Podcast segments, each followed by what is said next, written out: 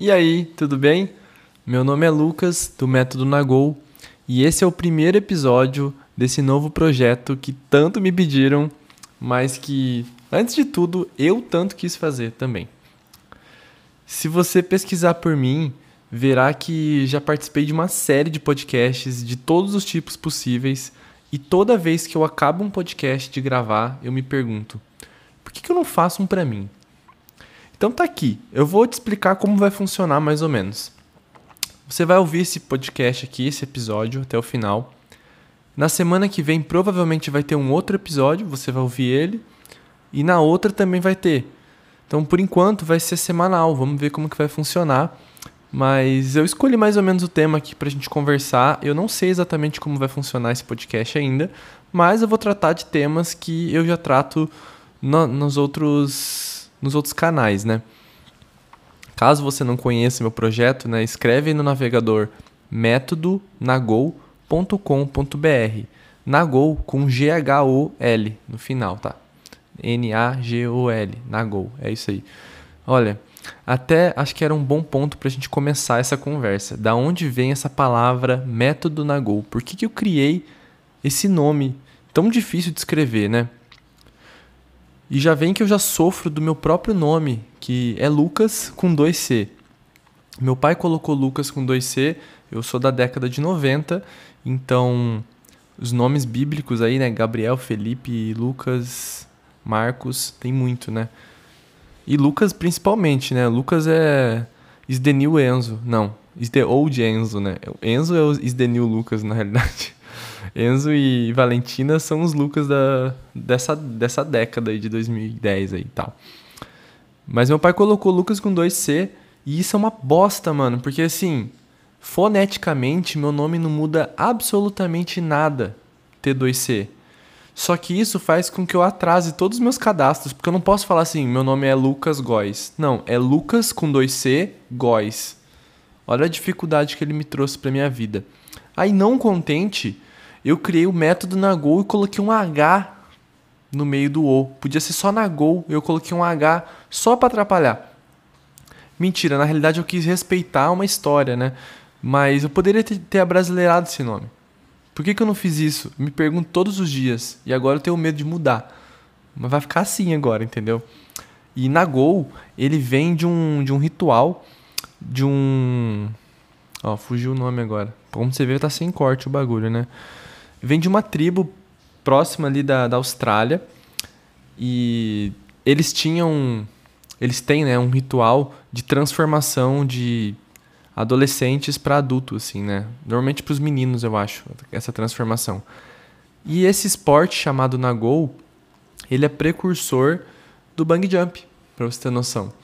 Então só para você ter uma visualização de como é o esporte pode pesquisar aí Nagol Talvez você vai encontrar o primeiro, se Deus quiser. Mas se você vê essa tribo, é, é uma tribo de melanésios.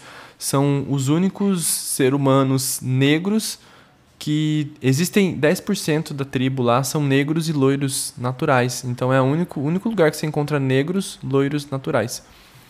Então, nesse ritual, eles, eles constroem uma torre igual um bang jump, só que essa torre é feita de madeira, feito à mão mesmo.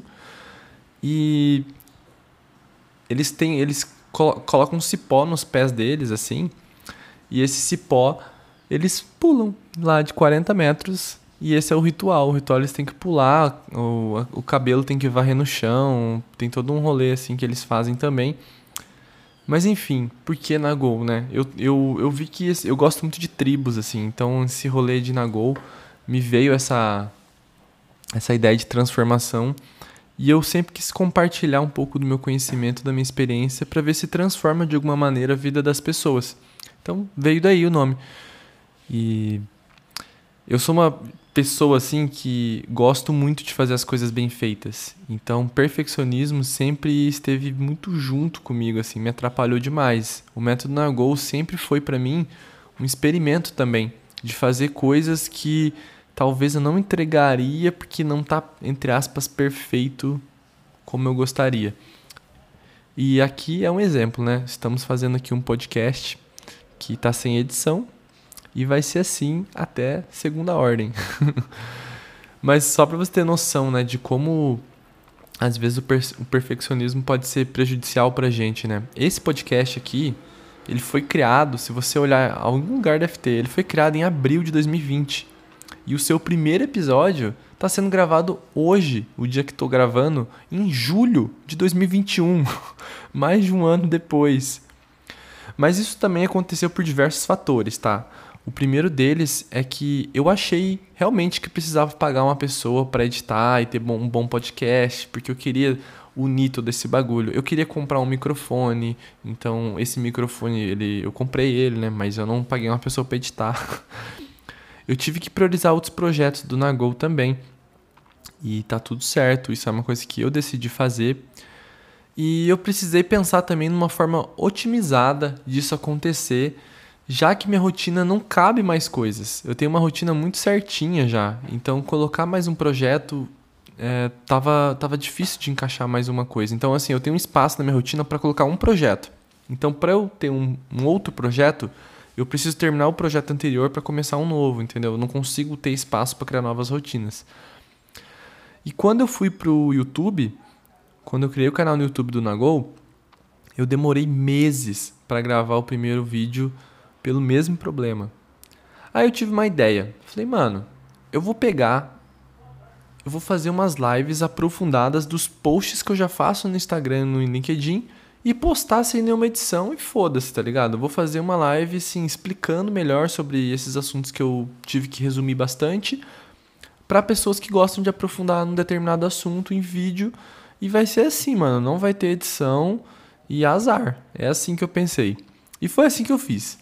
Claro que assim, se você olhar hoje, ele vai estar tá um pouco mais bonitinho, porque eu trouxe ferramentas para melhorar o ao vivo e deixar as coisas um pouco mais bonitas, assim. Mas esse lance é bom porque eu, eu gasto uma energia só, tá ligado? Por exemplo, olha que doido. Eu gasto hoje, ó, eu também não tenho uma sala de gravação, então talvez vai ter uns gatos miando, eu moro do lado, hoje eu tô morando do lado de um lava rápido, então talvez você ouça um lava rápido. E para quem não me conhece também, eu sou nômade, mas estou em Londrina no momento. Fecha parênteses aqui. Olha que doido, eu gasto de 20 a 30 minutos para escrever um post. Depois mais 20 a 30 minutos para desenhar ele para o Instagram ou para o LinkedIn. Esses posts nesse tipo de rede social duram um dia só. Tipo assim, você posta, fica um dia lá, e dificilmente alguém vai ver depois. Sabe aquele post que você fez há três meses? É muito difícil que uma pessoa veja, porque pelos estudos as pessoas olham, sei lá, as primeiras nove, as últimas nove publicações suas, assim. Elas não olham lá a primeira ou a do meio. Então, seu post meio que morre. Esses 20, 30 minutos que, você, que eu gastei, aliás, esses 60 minutos que eu gastei para fazer um post, ele some. Tipo, eu fiz e, e acabou. É isso aí, tá ligado? Então, por que não documentar eles em uma plataforma de busca, como um YouTube ou um podcast? Qual é a diferença de um Instagram para um YouTube, por exemplo? O Instagram não é uma ferramenta de busca. Ele está trazendo o que está funcionando. Então, os posts que vão ir melhor vai, vai gerar mais.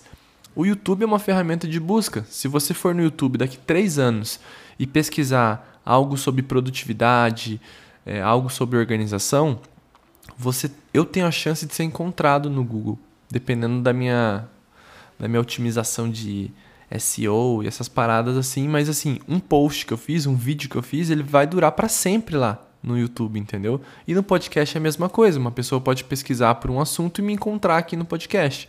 Então, isso, é, isso fala muito sobre otimização de tempo também, sabe? Agora, o que, que eu faço? Eu aproveito um conteúdo que eu já escrevi há alguns dias atrás e falo deles nos meus aulões ou aqui no podcast eu vou trocar uma ideia de uma forma mais leve sobre esse assunto, aproveitando e valorizando uma energia que já foi gasta ali atrás, sacou? E eu tô te contando tudo isso porque é uma forma de explicar a produtividade. Isso é produtividade, é otimizar teu tempo e documentar de uma forma que você possa replicar gastando quase nada de tempo no final das contas. Você vai reaproveitar o teu tempo para fazer outra coisa. Essa conversa que eu estou tendo contigo poderia estar gravando um story, por exemplo, no Instagram, mas eu preferi documentar nesse grande áudio aqui que eu estou mandando. E todo esse parêntese também para te dizer que, ao menos agora, eu não vou editar meu post, o meu post, eu não vou editar meu podcast, eu vou soltar ele assim mesmo, como falhas e erros, porque no final é assim que as conversas funcionam, né? A gente erra, a gente fala errado, a gente gagueja, a gente vai para frente e vai para trás. Então, eu quis seguir dessa forma inicialmente até segunda ordem. Quando vê, nós pagamos uma pessoa aí mais para frente. Mas por enquanto vai ser assim. Eu queria te perguntar, você documenta as coisas que aprende ou produz na tua vida? Bicho, se você não faz isso, eu eu recomendo fortemente você a partir de agora começar a documentar assim. Mesmo que você documente e vai pegando as coisas do passado aos pouquinhos e vai documentando, porque o tempo que eu ganho hoje em dia por conta disso é bizarro. E eu, por exemplo, documento tudo no Evernote, né? É, um, é, uma, é uma ferramenta que a gratuidade dela é muito boa, inclusive dá para você usar de forma gratuita. E eu faço dele como se fosse meu segundo cérebro. Porque o nosso cérebro ele não foi feito para lembrar de pequenas coisas, né? Ele é um HD meio frágil, assim, porque ele trabalha no modo econômico de energia. Sempre que ele puder economizar energia, ele vai economizar. Então, muita coisa de memória ele acaba apagando. Memória de curto prazo, às vezes memória de longo prazo também. Então, guarda essa energia do teu cérebro para fazer o que ele faz de melhor, que é o raciocínio lógico, né? E cria uma documentação das informações mais importantes, que normalmente é um curso que você está fazendo, é, informações do teu projeto do trabalho, todas essas coisas você pode documentar isso aí e depois acessar de uma forma mais simples. O Evernote, por exemplo, eu consigo acessar minhas notas de dois anos atrás ao mesmo tempo, no mesma quantidade de tempo que eu consigo encontrar a minha nota de ontem que foi escrita. Ao invés de eu ficar procurando um caderno, ao invés de eu ficar pesquisando as coisas, o Evernote eu consigo fazer esse cérebro. E é muito mais fácil também. E isso funciona também para suas tarefas. Sempre, sempre importante dizer também, as suas tarefas, você não tem que ficar gastando energia do teu cérebro para ficar lembrando dela. Usa uma ferramenta para isso, sabe? E é para isso que servem as ferramentas, é para que a gente economize nossa energia, nosso estresse, porque meu, estressa você ficar pensando no que você tem para fazer, lembrando de uma coisa que te pediram semana passada e ficar sempre fazendo coisas urgentes, sabe? Uma outra coisa, é, caso você queira aprender um pouco mais, eu vou falar em algum momento no podcast sobre o segundo cérebro, mas caso você tenha ficado curioso sobre isso, tem um aulão meu no YouTube. No YouTube, vai no YouTube do Método Nagol lá e procura por Evernote, alguma coisa assim, que tem um aulão lá que eu explico e esmiuço certinho como que eu faço isso, tá? E esse podcast, ele só está acontecendo por conta dos Nagolitos.